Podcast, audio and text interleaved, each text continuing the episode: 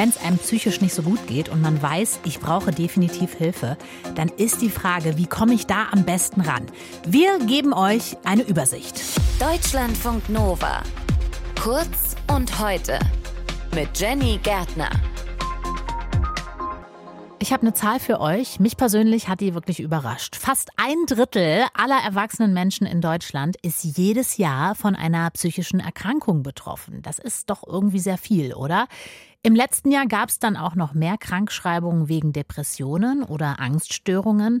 Darüber berichten mehrere Krankenkassen und sie sagen, ja, das ist die Folge der Corona-Pandemie. Der Bedarf nach Hilfe bei psychischen Problemen ist groß und gleichzeitig wissen wahrscheinlich alle, die sich irgendwie schon mal mit dem Thema beschäftigt haben, ein Platz für eine Therapie zu bekommen, das kann lange dauern. Fünf Monate, neun Monate, also irgendwas dazwischen ist möglich. Deutschlandfunk Nova-Reporterin Maike Glass. Es gibt aber Möglichkeiten, sich zumindest so eine erste Hilfe zu holen, ne? Ja, also alle psychotherapeutischen Praxen müssen erstmal kurze Erstgespräche anbieten. Das sind sogenannte psychotherapeutische Sprechstunden und die bekommt man auch relativ schnell. Wenn man die zum Beispiel über die Telefonnummer 116 117 vereinbart, dann gibt's das Versprechen, da muss innerhalb von vier Wochen ein Termin stehen. Kann aber auch bedeuten, dass man dann längere Anfahrtswege hat. Also das ist jetzt nicht unbedingt die Praxis im gleichen Ort, in dem du wohnst. Dieses Gespräch kann dann aber so eine erste Orientierung auch geben, ob man wirklich eine Therapie machen muss, also ob man wirklich eine psychische Erkrankung hat oder ob man sage ich mal, Lebensprobleme hat, die vielleicht auch an einer anderen Stelle schon schneller angegangen werden können. Ja, und mhm. das findet man dann daraus. Das ist auf jeden Fall auch wichtig. Welche Möglichkeiten hat man zum Beispiel dann? Dann kann man sich zum Beispiel erstmal an eine Beratungsstelle wenden. Die gibt es von so sozialen oder auch städtischen TrägerInnen. Stichworte sind da Caritas, Diakonie, Deutsches Rotes Kreuz. Aber es gibt eben auch die psychosozialen Dienste von Städten. Ich habe darüber mit Claudia Melwild-Reves gesprochen. Sie ist Psychologin beim Gesundheitsamt in Düsseldorf. Da sind oft auch Psychotherapeutinnen oder Psychologinnen, Ärztinnen äh, tätig. Die sind auch kostenfrei sodass das auch für einen ersten Schritt zur Überbrückung eine gute Möglichkeit darstellen kann. Ja, und auch viele Unis haben psychologische Beratungsstellen, an die kann man sich auch kostenlos und unverbindlich wenden. Und die haben meist auch gute Netzwerke, von wo aus man dann zum Beispiel weitervermittelt werden kann. Es kann ja auch sein, dass ich weiß, also ich habe psychische Probleme, ich brauche auch Hilfe, aber ich traue mich nicht so richtig, mich irgendwo hinzuwenden. Was mache ich dann? Ja, also wenn man nicht direkt wirklich irgendwo hingehen will, also als Person auftauchen möchte, kann man auch erstmal Telefon-Hotlines anrufen. Die gibt es zum Beispiel von der Deutschen Depressionshilfe. Und da gibt es dann erstmal nur Beratung und Orientierung. Also jetzt, da wird jetzt keine Lösung des Problems eingeleitet, aber ähm, man kann über Probleme sprechen, auch mit der Telefonseelsorge zum Beispiel. Da gibt es auch eine Online-Seelsorge, wo man dann quasi auf eine Weise chatten kann.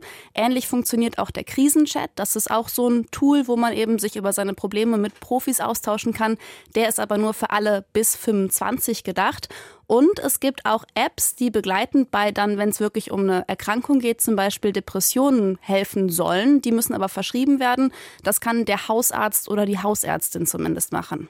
Ich denke, das ist wahrscheinlich auch eher eine Überbrückungsmaßnahme bis zu einem Therapieplatz, ne? Ja, schon. Es kann aber auch begleitend funktionieren, wenn man dann einen Therapieplatz hat. Ich habe darüber mit Professor Ulrich Hegel gesprochen. Er ist der Vorstand der Deutschen Depressionshilfe und er sagt, diese Apps, die funktionieren ähnlich wie eine kognitive Verhaltenstherapie. Das ist ein psychotherapeutisches Verfahren, das bei Depressionen sehr gut funktioniert. Da geht es dann zum einen auch um das Thema Psychoedukation, dass man erstmal lernt, was ist eine Depression eigentlich, lernt den Zusammenhang zwischen Denken, Handeln und Fühlen und wie man eben seine Stimmung eben durch bestimmte Maßnahmen auch beeinflussen kann. Es geht um Tagesstrukturierung, es geht darum, dass man sich vor Selbstüberforderungen schützt. Da kann man dann eben auch negative Gedanken lernen zu kontrollieren oder etwas zu modifizieren. Ja, und er sagt, diese Angebote sind ähnlich wirksam wie eine Psychotherapie, können die aber natürlich nicht ersetzen, weil der Face-to-Face-Kontakt einfach fehlt. Ja, klar, aber es ist natürlich auch eine gute Maßnahme, vor allen Dingen, wenn man eben lange warten muss. Aber wenn ich mich jetzt entscheide, so, ich möchte jetzt versuchen, einen Therapieplatz zu bekommen, wo schaue ich dann? Ja, also du kannst entweder mit deinem Hausarzt oder deiner Hausärztin sprechen, die können teilweise da auch eine Behandlung mit anstoßen.